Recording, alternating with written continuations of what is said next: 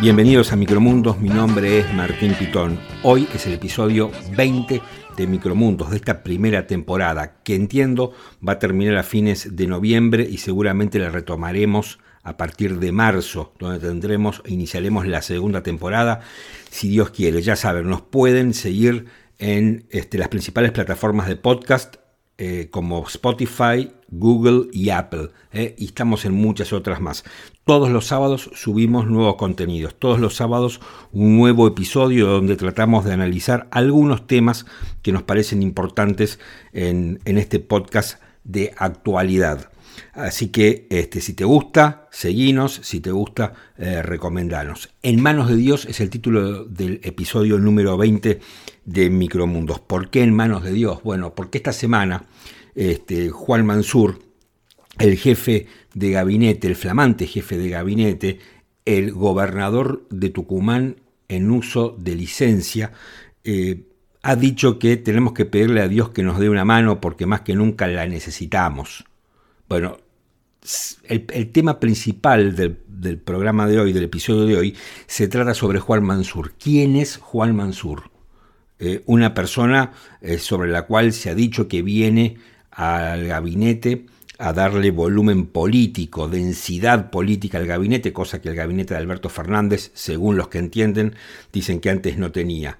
Mansur se muestra como un hombre hiperactivo en contraste con lo que era eh, su antecesor, Santiago Cafiero, que hoy es el canciller argentino, que se lo veía como más cansino, este, un poco más este, desorientado frente eh, a un cargo que evidentemente, como dijimos en varias oportunidades, le quedaba alto. Bueno, sobre este tema estuvimos este, en una charla muy interesante con un periodista de la Gaceta de Tucumán que escribió una nota este, que generó ¿no? muchísima polémica, Federico Torpe, este, que eh, allí nos da un retrato muy interesante de Juan Mansur.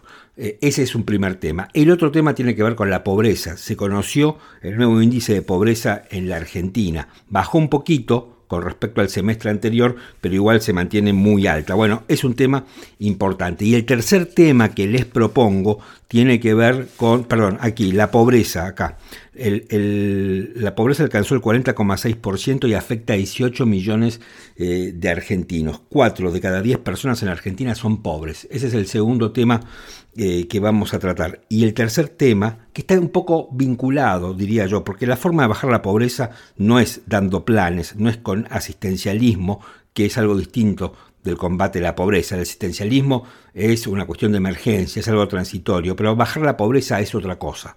Eh, y cosa que ningún gobierno ha hecho, me parece a mí. Bueno, yo creo que una de las, de, de las patas y de las claves para bajar la pobreza es la creación de fuentes de trabajo. Y sobre este tema, no la creación específica de fuentes de trabajo, pero sí uno de los temas que más controversia viene dando tiene que ver con las leyes laborales. Muchos dicen que las leyes laborales en Argentina son demasiado estrictas, son demasiado rígidas y que por eso se trama que las empresas tomen gente. Hay otras causas y otros factores, por supuesto. Hace días el senador Martín Lustó presentó un proyecto de ley para reemplazar la indemnización por despido por una suerte de seguro bueno, vamos a estar sobre eso y para, para charlar sobre ese tema em, vamos a explicar un poco el proyecto, de qué se trata, de qué va el proyecto de Lustó y hemos entrevistado a Omar Plaini, dirigente de la CGT este, y eh, senador provincial del Frente de Todos. Y al final vamos a recomendar una serie. Esta vez no es un estreno, esta vez es un clásico, pero vamos a estar hablando de ello al final. Empezamos.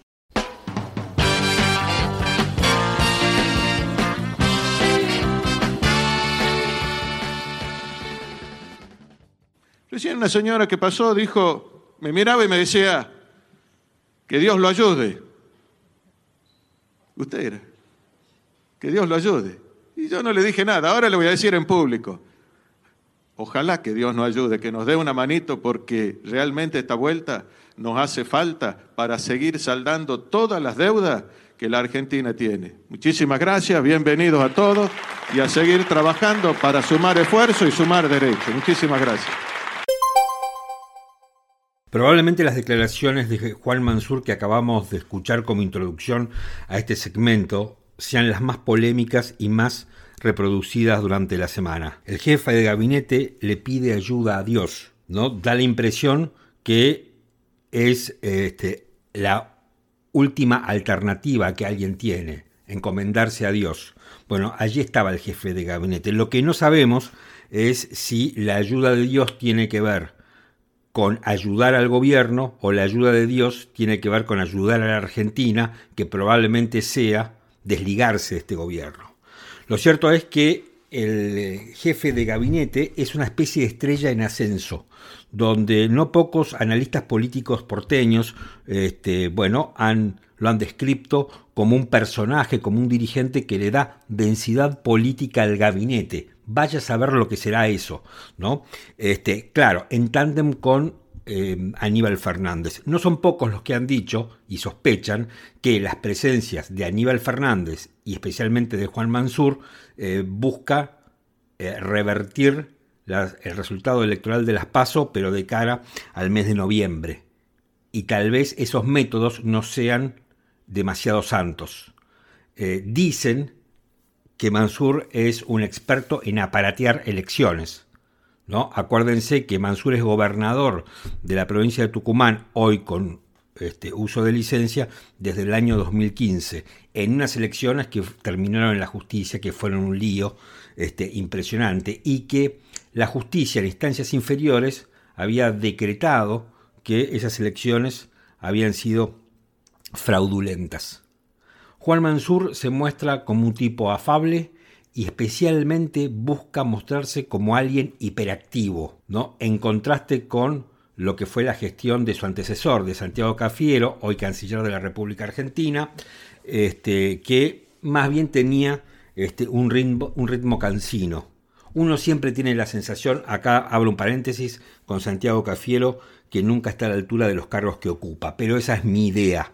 ¿no? Probablemente haya mucha gente que diga que Santiago Cafiero es realmente una revelación política. A mí personalmente no me lo parece. Juan Mansur fue eh, ministro de Salud del gobierno de Cristina Fernández de Kirchner entre el 2009 y el 2015. Allí tuvo un perfil bastante bajo dentro de todo. Dicen que ahora Mansur lo que tiene es un proyecto presidencial y que si le va bien en la jefatura de gabinete se podría hacer el primer peldaño de esa escalera que debería terminar en la presidencia. Hace unos días, en la Gaceta de Tucumán, uno de los diarios más relevantes este, de la Argentina, se publicó un artículo que creo yo debe haber sido de los más interesantes y de los más importantes de análisis político de las últimas semanas. El Mansur que compraron los porteños. Está firmado por Federico Turpe, este, un periodista político muy bueno de la provincia de Tucumán, y allí Federico traza ¿no? un retrato eh, realmente muy interesante sobre quién es Mansur, sobre quién es el personaje detrás de ese señor afable, hiperactivo, muy rico, muy rico, este, y que busca ser presidente. El Mansur que compraron los porteños. Claro, el título ya de por sí nos está alertando que los porteños habríamos comprado una especie ¿no? de este, artefacto y que en, esa compra nos habrían engañado, nos habrían vendido este, no me acuerdo cómo era el dicho, este, pato por liebre, pero no es así. Bueno, no importa, nos habrían engañado en la transacción esa. Eh, tuve la oportunidad de hablar con Federico Turpe sobre Mansur, de charlar sobre su nota, preguntarle, bueno, ya que nos compramos un Mansur que probablemente no exista, que me explicara quién era el verdadero Mansur para que los porteños lo conociéramos. Esta es mi entrevista con eh, Federico Turpe, periodista de la Gaceta de Tucumán. Federico, yo la, primera pregunta que te haría tiene que ver con el título y es, eh, contame qué Mansur compramos los porteños. Bueno, es, este es, una, es una frase hecha, ¿no? Eh, que, se usa hace muchísimo tiempo para, todo tipo de cosas. yo lo titulé así porque estaba viendo en los medios, sobre todo en los medios de Buenos Aires, en los medios más grandes, que había como que una, una, habían tomado una foto, una primera imagen de Mansur que no correspondía con el Mansur que conocemos nosotros. O sea, lo mostraban muy eh, ágil, dinámico, hiperactivo, eh, que se levantaba temprano, no sé, he visto como 20 titulares diciendo, destacando que se levantaba muy temprano y que obligaba a los ministros a, hacer lo mismo, este, como una persona de, mucha gestión, de mucho trabajo, y, la verdad es que no, no es así, Mansur. ¿Y cómo es? Este, Mansur es un, un anunciador serial. Es un, yo le digo así, ¿no? Anunciador serial, pero es, una, es un político que está permanentemente haciendo anuncios, grandes anuncios de obras importantes, de proyectos importantes, pero eh, no concreta. Eh, no, ha concretado ninguno de los grandes anuncios que tiene incluso he llegado a listarlos, así las principales 20 obras que, que, prometió y no, no hizo ninguna. En su primera gestión fue culpa de Macri y en la mitad de su segunda gestión ya es culpa de la pandemia.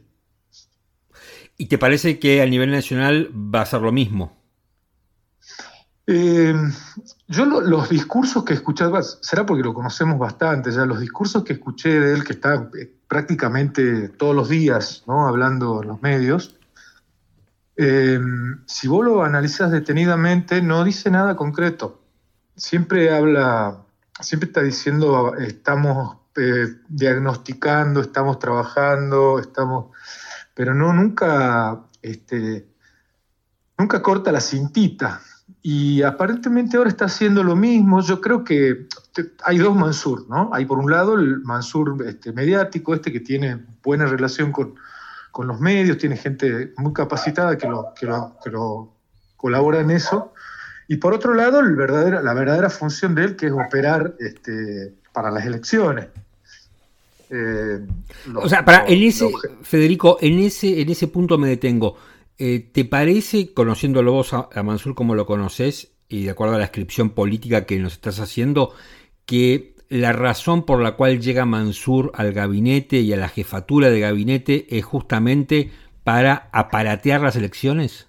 Sí, sí, tiene el principal objetivo de él es achicar la, distancia. No creo que eh, tengan ganar sería casi un imposible, pero pero por lo menos el objetivo, por lo menos la gente que está cerca de él, es acortar la distancia, que no sea tan fuerte la, paliza como el 12 de agosto.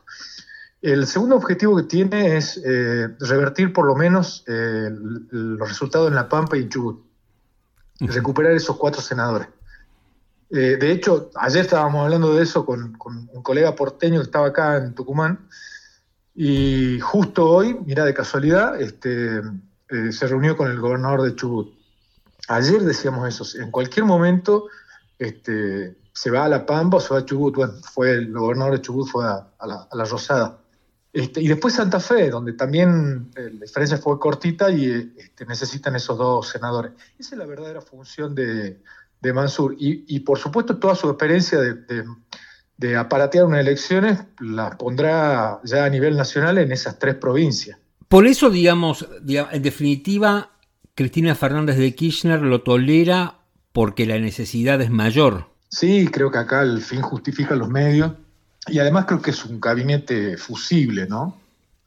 Eh, conociendo lo que opinan los, los, los, los del peronismo en Buenos Aires, que en definitiva el que, el que toma las decisiones más importantes, o todo el, peronismo bonaerense, eh, por cantidad, por, por, por historia, por todo, es un gabinete fusible. Si se repiten los resultados y, pierde el Senado, este, son todos prescindibles, los que han nombrado los nuevos, ¿no?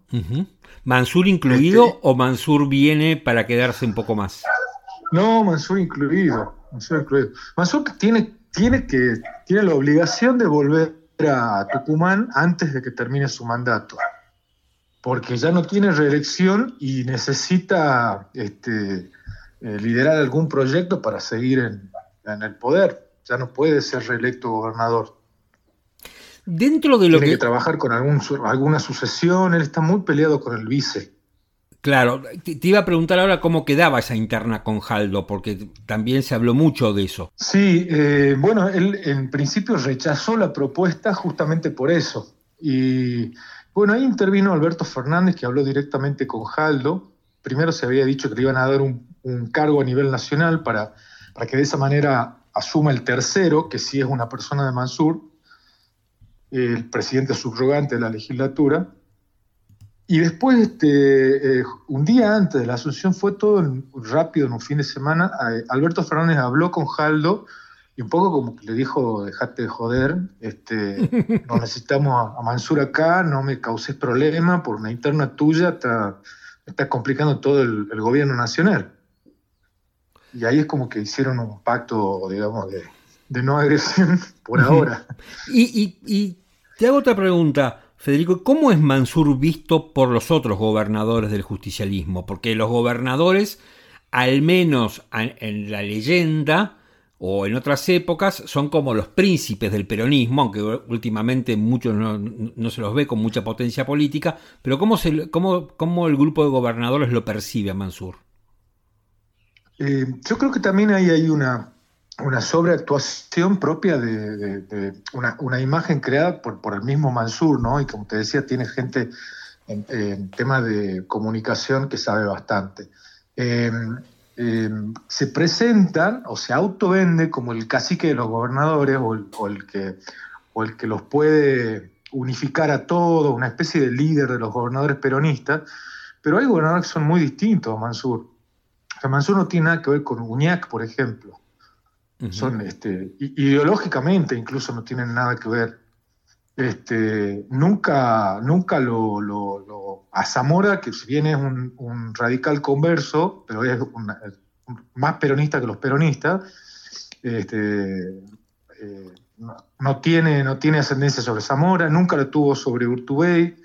Eh, con Gildo y Fran no se abran, no, sé con cuál, no sé qué, creo que es una imagen eh, exagerada eso, ¿no? Y bueno, da la impresión que todo lo de Mansur es este, un poco exagerado. Ahora, eh, hablamos por qué lo necesitan a Mansur en el gabinete. Ahora, ¿qué se lleva Mansur de abandonar la provincia, de poner en riesgo su interna, porque si no está, obviamente la pone en riesgo? ¿Qué se lleva él de hacerle este favor, si querés, entre comillas, a Alberto Fernández?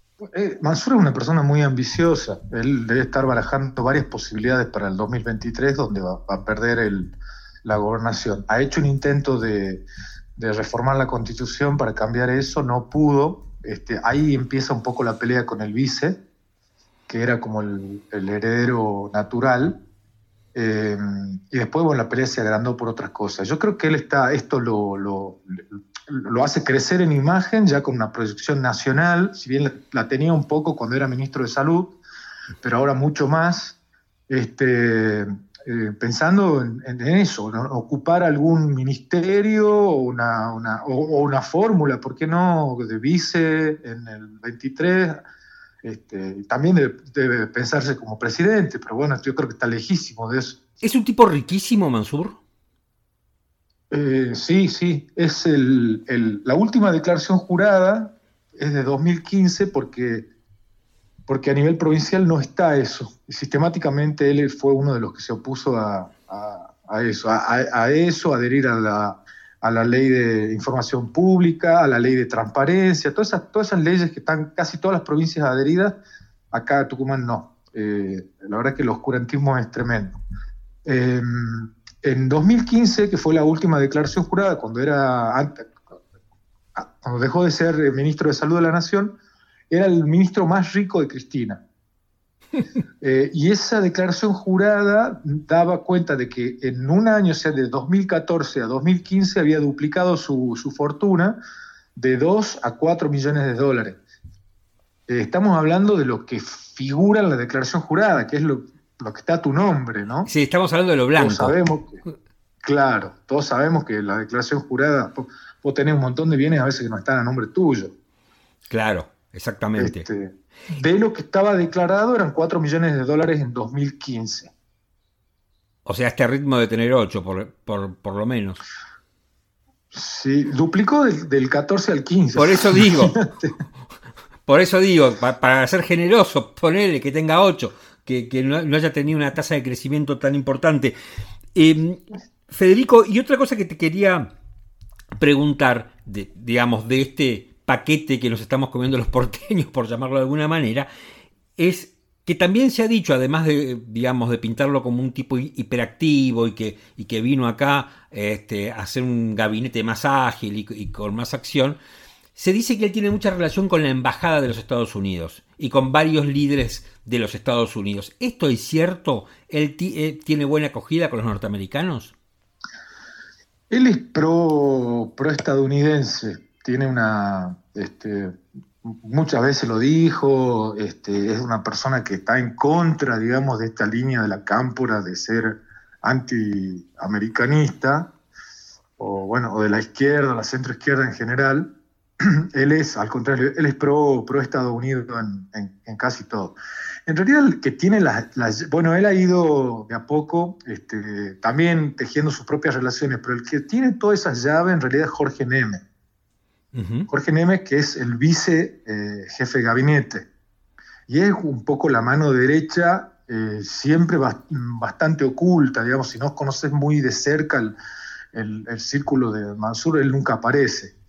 Este, él es el que ha, ha, hecho, no sé, le organizó 60, 70 viajes al exterior, a Mansur, por todo el mundo, eh, tiene relaciones en todo lado, Neme. Bueno, y a partir de eso, eh, que acaba de, era, el secretario de Relaciones Internacionales de Felipe Solá. Sí, exactamente. Eh, porque es una persona que tiene vuelo propio a nivel internacional. O sea, es, la mano derecha de Mansur, Neme. ¿Cómo? Es la mano derecha de Mansur. Es la persona, es la persona que piensa la política, es un intelectual, Mansur no es un intelectual, Neme es un intelectual este, con formación de sociólogo de, carrera, pero, pero en realidad es economista y, diplomático, y especializado en economía. Eh, y él sí, es el que piensa, el, que, el, que, el, principal consultor y asesor que tiene Mansur para todo. ¿Y, quiénes son las otras claves, los otros dirigentes claves que se trajo Mansur este, eh, desde Tucumán? La segunda persona, bueno, no se la trajo, si, bien estuvo acá hasta hace poco y después se fue, se fue justamente al, Ministerio de Salud de la Nación, es Valeria Zapechosny. Eh, Valeria este, eh, tiene una relación muy aceitada con la mayoría de los, medios grandes de la Argentina. Ella es la, un poco la, la, que le construye la imagen a nivel nacional a Mansur, que a su vez tiene otro, otro padrino que es este, eh, Cochen, que ustedes lo deben conocer. No. Eh, bueno, Cochen es, eh, Adrián Cochen es un, es un operador de prensa, él mismo se presenta así, y operador empresario. Eh, que trabaja, eh, bueno, que es un poco el padrino político de, Valeria y es el que ha tejido todas las relaciones. Eh, vos, fíjate, Mansur tiene, está muy bien tratado por el grupo Clarín, este, en general por La Nación también. O sea, no, no es el típico peronista, digamos, gobernador peronista al que, al que le pegan todo el tiempo. Y Adrián Cochen es este, también un colaborador importante de Hugo Sigman, que es un empresario farmacéutico. Sí, claro, claro. Eh, muy amigo de Mansur. Claro. Con lo cual tal vez... Es un poco el círculo chico. O sea, tal vez Sigman pueda levantar vuelo después de lo que fue la frustración con AstraZeneca. ¿Perdón? Tal vez Sigman, le digo, pueda levantar vuelo después de lo que fue el paso en falso que dio con los mexicanos y la vacuna. Sí, sí, hay, muchas, la verdad nunca he visto un documento, nada, pero hay muchas versiones sobre el tema vacunas, sobre adjudicaciones monopólicas acá en la Argentina, cuando Mansur era ministro de Salud. La verdad que yo no tengo pruebas de eso, son todos comentarios, ¿no? Federico, muchísimas gracias por, bueno, por todo este retrato este, que, hiciste eh, de Mansur, de la gente cercana, este, porque en realidad Mansur acá en la, en la ciudad de Buenos Aires no se lo conoce. Sí, sí, eso me motivó a escribir esa nota, porque yo me he dado cuenta que por lo menos los que veían el reflejo de los medios este, de Buenos Aires no, no, con, no condecía para nada con la imagen de con lo que es. Y tenías razón. Muchísimas gracias y un abrazo. Un abrazo a vos.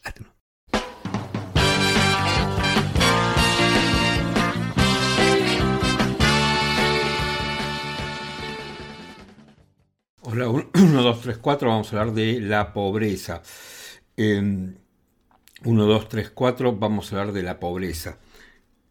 Esta semana se conoció el nuevo índice de pobreza que alcanzó el 40,6% y afecta a 18 millones de argentinos. El número es altísimo. Eh, en este mismo periodo se registraron 10,7% de indigentes. 4 de cada 10 personas en la Argentina son pobres. La verdad que este es un drama y desde que yo tengo uso de razón no he escuchado cómo combatir la pobreza.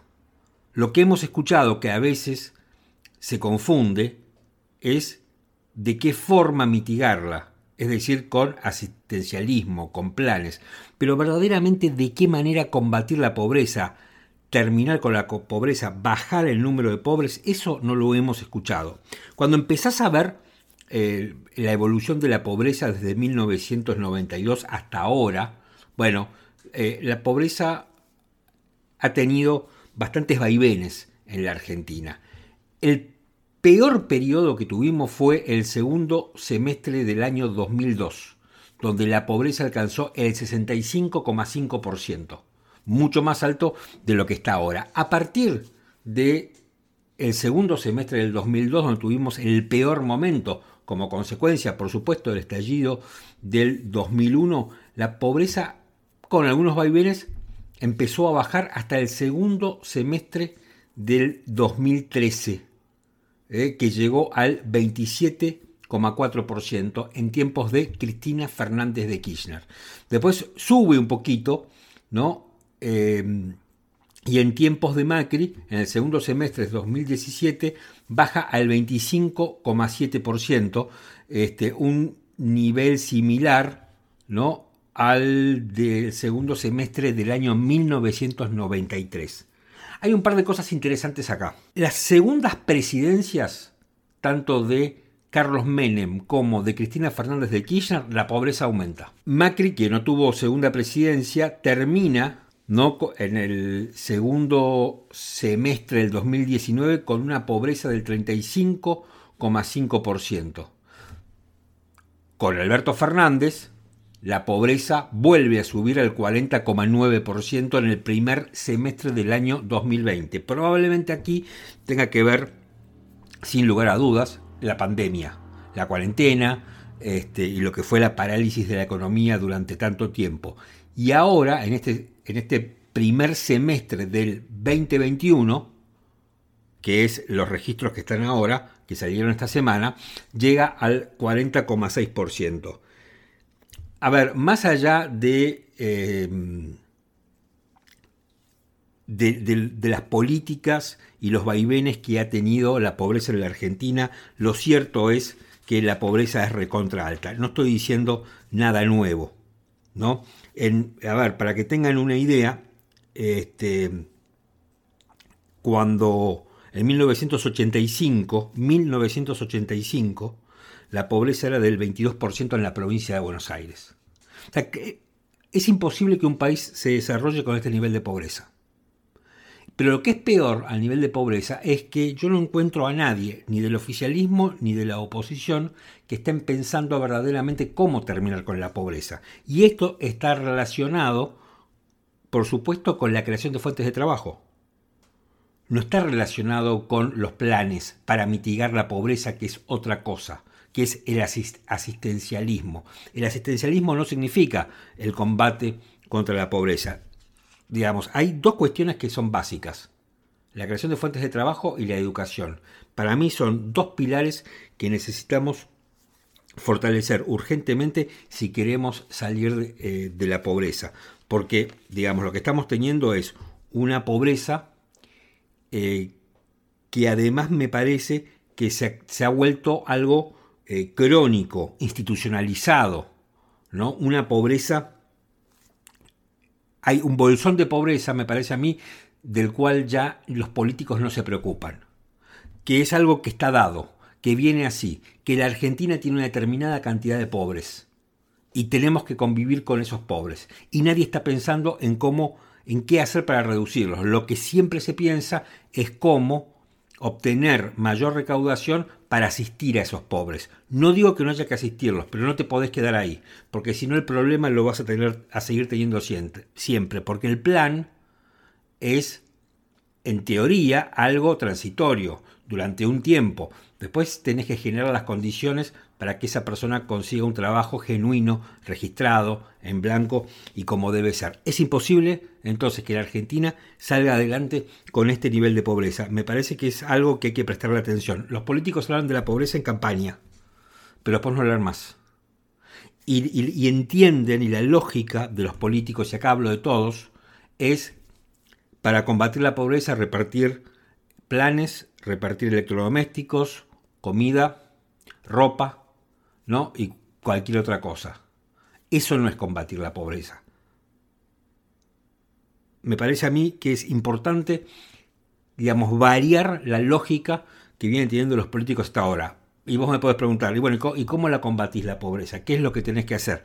La verdad es que yo no soy un experto en eso, no soy político. Sí me parece que tenemos como un serrucho que sube, que baja, que va, que viene, ¿no? Y yo, digamos, después de ver este, varios gráficos, digo, bueno, a ver, los segundos mandatos generan pobreza, los primeros mandatos este, bajan el nivel de pobreza.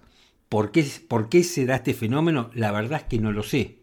¿no? Me da la impresión que los presidentes se enamoran de sus recetas durante los primeros cuatro años, se quedan allí, este, ponen, se ponen en piloto automático y la verdad que lo que en algún momento fue una solución, después no lo es y se convierte en un problema. ¿Cuáles son las herramientas? Es difícil de saber, pero me parece que cualquier debate tiene que pasar para combatir la pobreza por mayor y mejor educación y creación de fuentes de trabajo. Ahora, si el jefe de gabinete, Mansur, eh, se está encomendando a Dios y le está pidiendo ayuda a Dios, evidentemente no está pensando en cuestiones estratégicas, está pensando en cómo sobrevivir hasta después de noviembre y a ver qué pasa. Y así, digamos, vamos emparchando una cosa con la otra. Tenemos el tema de la pobreza y tenemos al jefe de gabinete encomendando la Argentina a Dios. Digamos que eso habla de una suerte de desesperación. Digamos, no hay ninguna solución a la vista.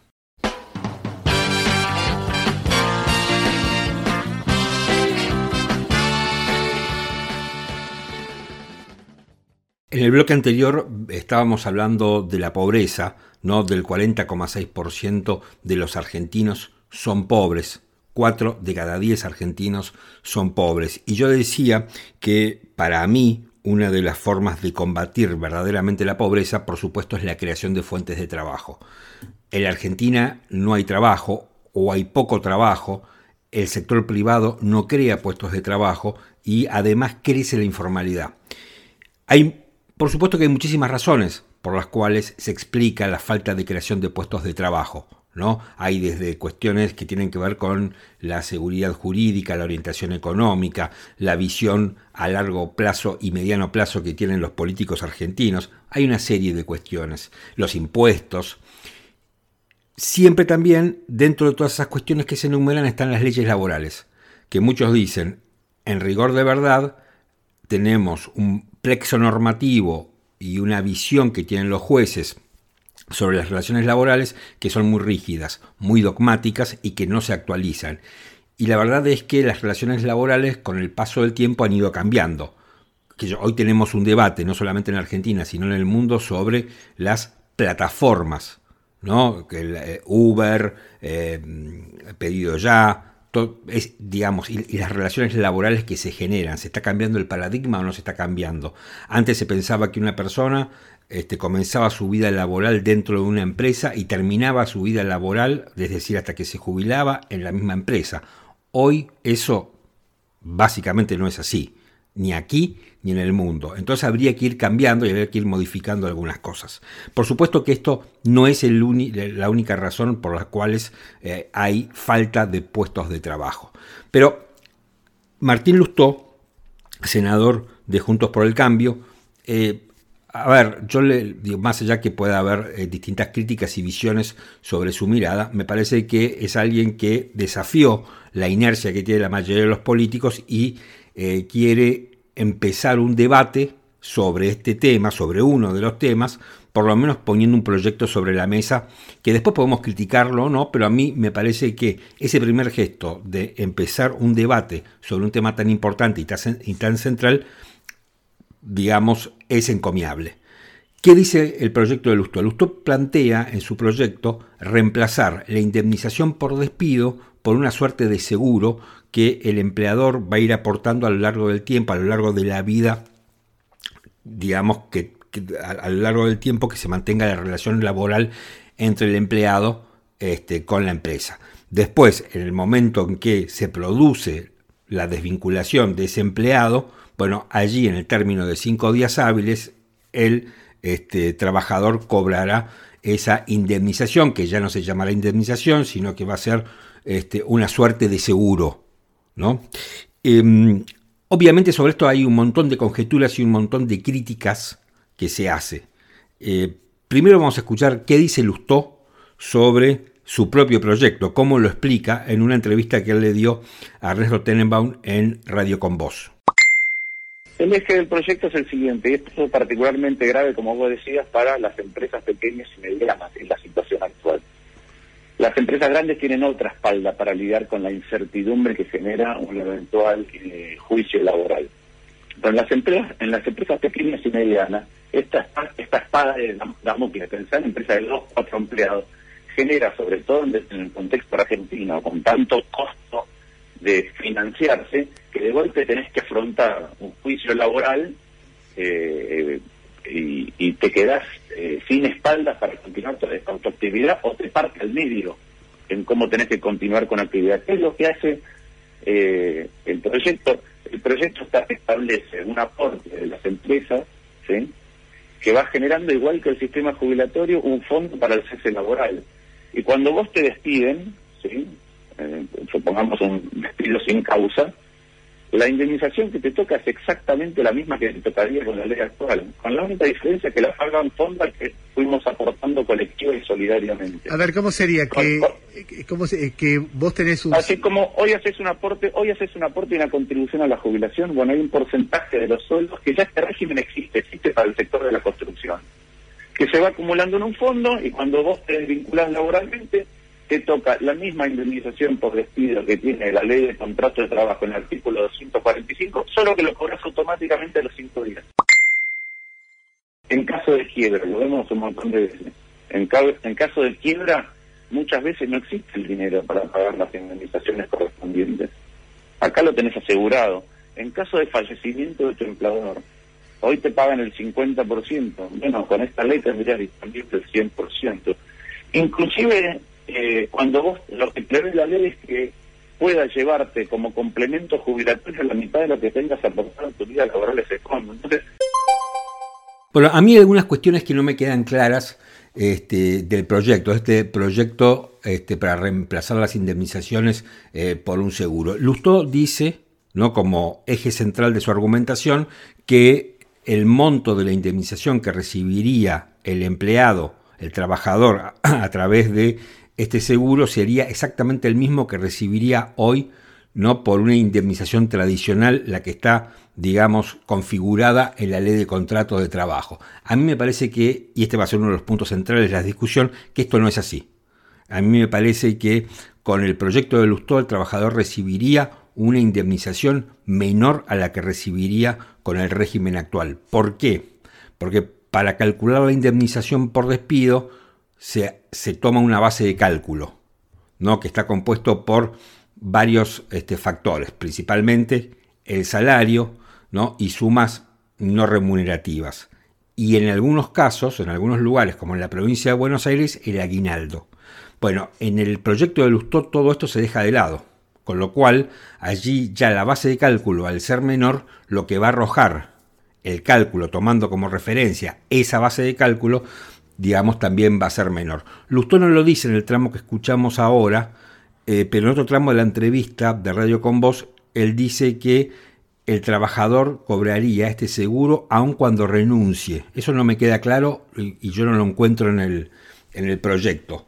Este, otra de las cosas que dice, el, o que a mí no me quedan claras del, del proyecto de, eh, Martín, de Martín Lustó, es que eh, se va a invertir, o sea, los, los empleadores van a ir depositando todos los meses dinero para, este, para armar este, este seguro y ese dinero se va a invertir. Se va a invertir en, este, en inversiones que sean muy conservadoras, parecidas a la de las jubilaciones. Lo que yo digo es qué pasa si esas inversiones eh, salen mal, quién pone la diferencia. A ver, aquí va a haber varias discusiones y va a haber mucha resistencia. Una de las primeras resistencias que va a haber es decir, bueno, este proyecto atenta contra la Constitución Nacional, en especial contra el artículo 14 bis que protege a los trabajadores contra el despido arbitrario. Bueno, en rigor de verdad, si uno lee la letra de la Constitución y lo compara con el proyecto, la Constitución no habla exactamente de cómo debe ser esa protección al trabajador, sino que habla de una protección. Bueno, este proyecto en ese caso me parece, me parece a mí que cumpliría el requisito constitucional porque es una protección este, a los trabajadores contra el despido. Así que, digamos, de un lado va a haber gente que diga, no, mira, esto está, está eh, cumplimentado. Lo que hay otra cuestión que me parece que va a ser más complicada, es que el derecho laboral eh, hay, un principio este, que es el, principio este, de la progresividad y que dice que una vez que se está, digamos, que un trabajador gana determinados derechos, después no se puede volver atrás. Bueno, y acá me parece que va a ser también parte de la discusión, ¿no? Eh, cuando se ganan determinados derechos no se puede volver atrás. Con lo cual, si esta indemnización, la que plantea Lustó, es menor a la indemnización que establece la ley de contrato de trabajo, me parece que aquí va a regir ese principio de progresividad y no se va a volver para atrás y allí sí me parece que va a haber un lío.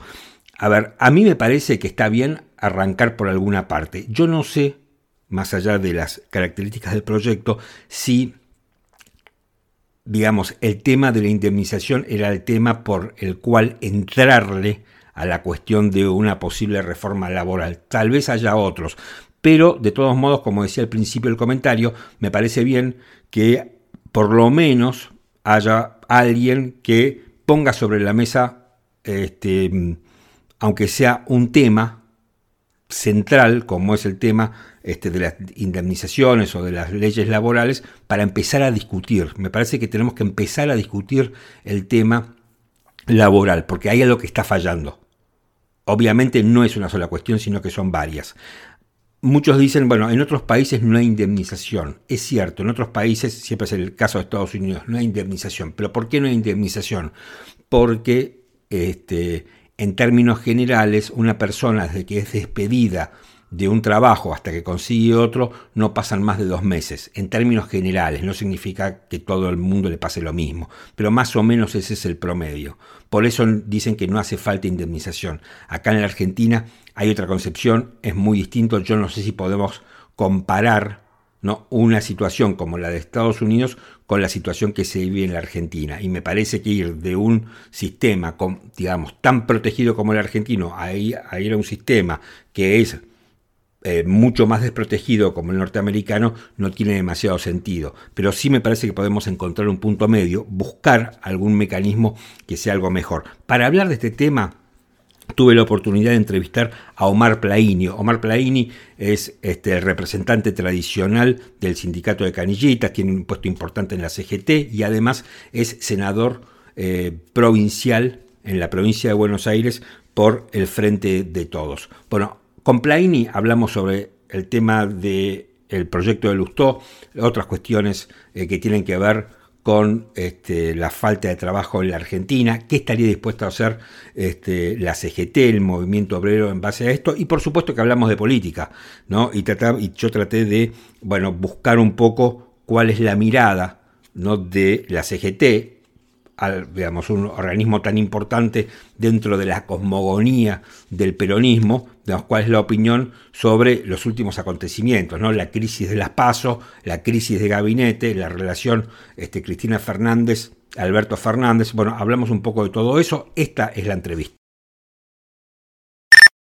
La oposición ha comenzado a discutir a través de un par de proyectos, uno del, diputado, del senador Lustó y otro de, un diputado, este, la posibilidad de modificar la este, indemnización por despido por una suerte de seguro. Eh, quería preguntarle su opinión. Sí, me decía. No, que, que mm, este, hay dos iniciativas legislativas por parte de la oposición, una en senadores y otra en diputados, para eliminar la indemnización por despido, tal como la conocemos tradicionalmente en la Argentina, por este, el pago de una suerte de seguro cuando se extingue la relación laboral. Sí, sí. Usted mire, hace, hace mucho tiempo que la oposición viene planteando una reforma laboral y entre ellos incluye eh, un derecho como es el seguro por despido. Eh, ellos hablan ahí, incluso en algunos de los proyectos que alcancé a ver un poquito, no conozco el de Lustó, algo de Stefani. Ellos concretamente hablan de una, lo ponen en el texto, de una reforma laboral. No están hablando solamente de un caso específico, en el caso de la indemnización por despido.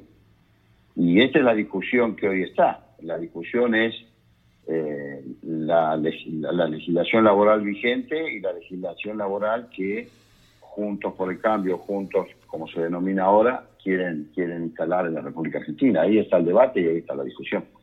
Uno de los argumentos que, que, ha planteado la oposición, no solamente ahora, sino desde hace bastante tiempo, es que las, las relaciones laborales fueron cambiando, digamos, conforme se fueron tecnificando y, fue, y fueron avanzando, y que la legislación laboral argentina ha quedado digamos, este, un poco antigua y que hoy se ha convertido en una barrera para que las, em, las empresas tomen personal. Eh, digo, dejando de lado el tema específico de las indemnizaciones, ¿no cree usted que hay que rever algunas normas laborales? Eso se puede discutir en cada convenio colectivo. Tranquilamente, todas las organizaciones sindicales están dispuestas a discutir las nuevas tecnologías, las nuevas incorporaciones desde las aplicaciones hasta el teletrabajo, de discutirlo en cada convenio colectivo, me parece lo más apropiado, porque, porque uno diría, bueno, si esta legislación laboral es la misma, que por otro lado lo es, que tenemos, y que también del 2003 al 2015, con esta misma legislación laboral, con las mismas organizaciones sindicales y prácticamente con la misma dirigencia, se generaron alrededor de 5 millones de puestos de trabajo, yo diría como cuestión núcleo para discutir, bueno, mire, no, no es eh, la legislación laboral la que ha impedido eso. Habrá un tema, otro tema que ver por el lado de la política, como la, la política y la economía no da respuesta a algo que ya se demostró hace muchos años, que, que, crecía el empleo, crecía el trabajo, se generaba incluso no trabajo solamente público, sino privado, y con esta misma legislación. Me parece que no radica allí la centralidad del problema. Sí está de acuerdo todo el movimiento sindical argentino que cualquier discusión que se pueda aportar dentro del convenio colectivo, dado el avance tecnológico y científico, estamos dispuestos, obviamente, no estamos cerrados a ese, a ese criterio. Ahora, ¿no le parece que la actual legislación es demasiado gravosa para una pyme, por ejemplo? Si supongamos que tiene que despedir trabajadores, eh, en, muchas eh, ocasiones esa pyme quiebra, porque no, no le da la espalda para enfrentar este, las indemnizaciones. Yo creo lo contrario, yo creo que la pyme tiene muchas cargas de parte del propio Estado. Y creo que ahí el Estado podría acudir en salvaguarda de las pymes con menos cargas tributarias, menos tipo de impuestos que tienen. En Argentina los impuestos son nacionales, provinciales, municipales, todos lo sabemos me parece que allí hay que liderar a las pymes, no en la seguridad social del trabajador, porque es la parte más débil, lo dice claramente. Si no, tendríamos que modificar la Constitución Nacional.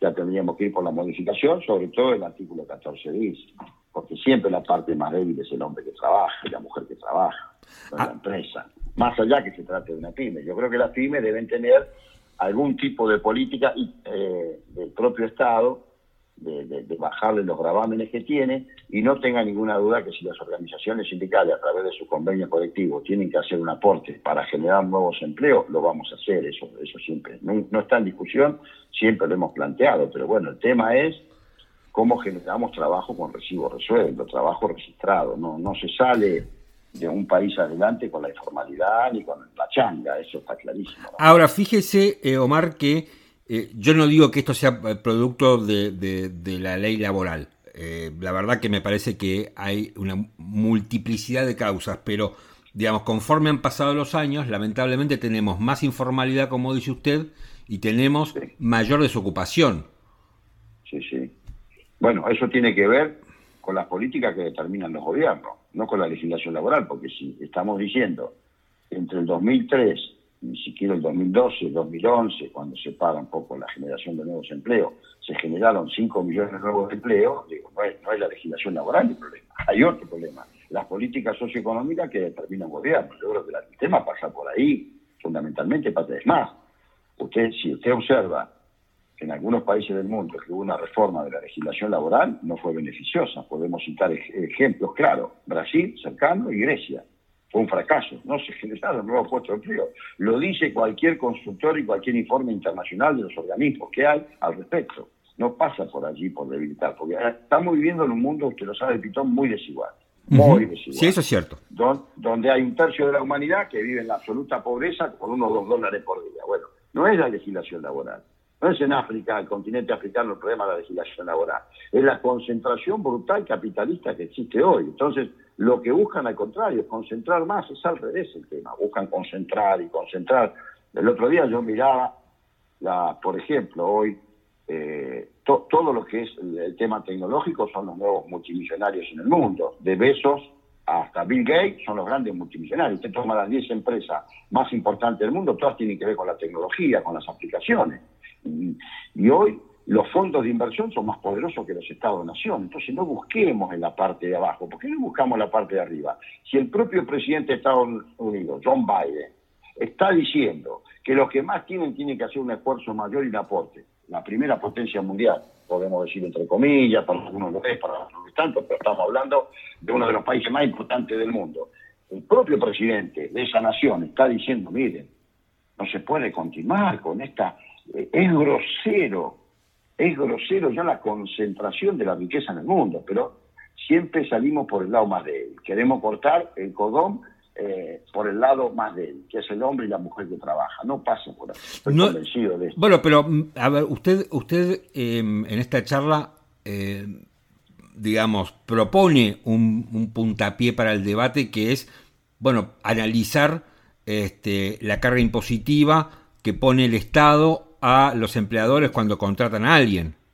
No, no, sobre todo no, no cuando contratan a alguien, sino la, cantidad de impuestos que tiene. A veces se superponen eh, eh, gravámenes provinciales, municipales y nacionales a una empresa o a una pyme. Todos sabemos que las pymes en Argentina son alrededor de 580 mil pymes a lo largo y lo ancho de nuestro país. Bueno, son las mayores generadoras de mano de obra, porque de cada 10 empleos, 7 ocho lo, generan las pymes. Bueno, pero ayudémosla desde el Estado nacional, provincial, municipal. Si le vamos a grabar todo, le vamos a es muy difícil. No es el trabajador en definitiva, porque el trabajador y la trabajadora es el que produce, que genera esa riqueza. Y muy bien el empresario que invierte, que quiere tener la... Entonces digo, insisto, falla el modelo socioeconómico, falla por otro lado la cosa, no falla por el hombre y la mujer que trabajan. Hoy, hoy en Argentina, Pitón, hoy en Argentina, la canasta básica total es de casi 70 mil pesos, 68 mil 300 pesos.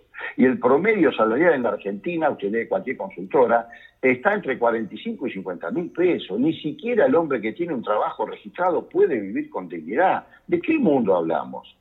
Ni, ni, quiero hablar del 42% de pobreza, el 45% de informalidad, el 11% de indigencia. Así no tenemos destino. No hay destino para, para nuestro país un país que tiene absolutamente toda la riqueza. Usted lo sabe tanto como yo, por nuestros mares y nuestros ríos navegan con bandera de buque extranjero, se van todas nuestras riquezas, los granos, los minerales, y no hay control. Entonces digo, también hay un comercio exterior que debe administrarse de otra perspectiva, de otra mirada. Este es un país rico que lo van expoliando, lo siguen expoliando. Y yo digo, apuntar al hombre a la mujer que trabaja es totalmente injusto. Primero, resolvamos por otro lado. Después, si de este lado hay que hacer un esfuerzo, siempre el esfuerzo lo haga el pueblo.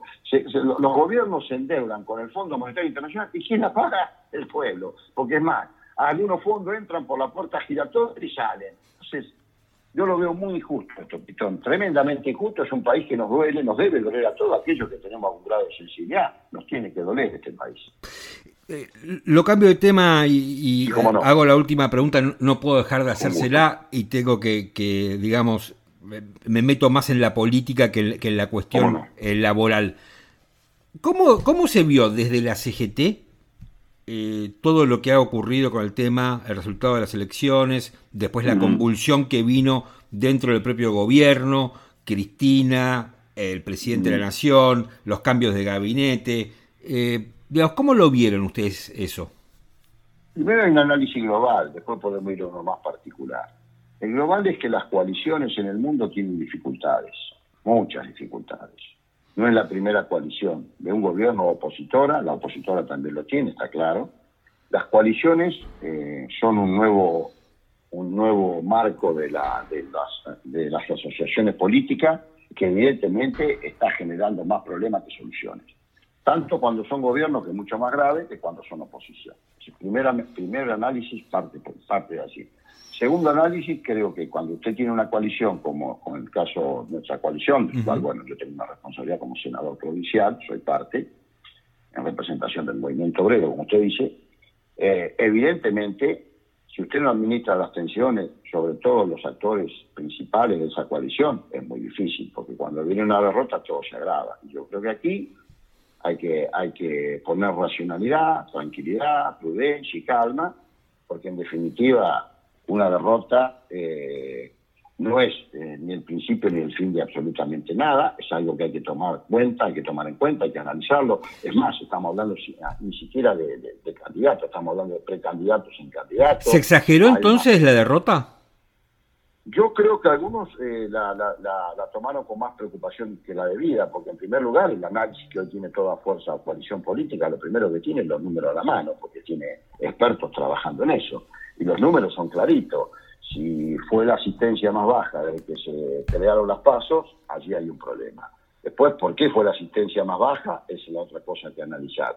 Y por último, digo, estamos hablando de precandidatura en candidatura, si hay muchas precandidaturas que no llegamos, que seguramente en el frente de todos se van a sumar. Así que yo creo que ahí hay que poner calma, hay que poner tranquilidad, revisar quienes tienen las mayores responsabilidades que están, es el presidente, la vicepresidenta, el gobernador, el presidente de la Cámara de diputado de la Nación y el jefe del bloque y encontrar los caminos necesarios porque ahora hay una elección el 14 de noviembre que se puede revertir totalmente y después hay dos años más de gobierno que hay que continuar gobernando y administrando. Omar Plaini, muchas gracias por esta charla. Gracias a usted, Martín, que siga bien. Hasta luego. Estamos llegando al final de este episodio número 20 titulado En manos de Dios. Ya sabes, si te gusta, recomendarnos que nos ayudas a crecer y seguirnos en las principales plataformas de podcast como este, Spotify, Google y Apple. ¿eh? Estamos en muchas otras también, pero estas son las tres más importantes. Pero recomendanos, eso es este, la ayuda que te pedimos. Bueno, llegando al final, como todos, todas las semanas, eh, me doy el lujo de recomendar una serie, una película. Llegó a Netflix Seinfeld. Seinfeld, para aquellos que nos gustan las sitcoms, es el icono de una sitcom. ¿no?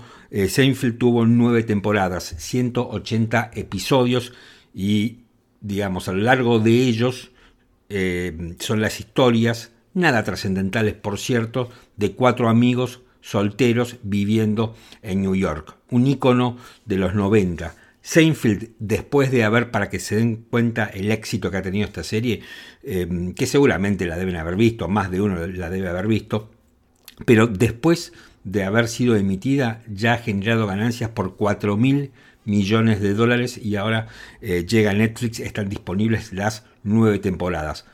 Algunas ventajas que tiene Seinfeld, podés ver capítulos completamente salteados porque no tiene un hilo conductor Él no habla de una historia que se va siguiendo temporada tras temporada. ¿no? Las historias empiezan y terminan en, ese, en, un, determinado eh, episodio. Seinfeld tiene bastante de maldad.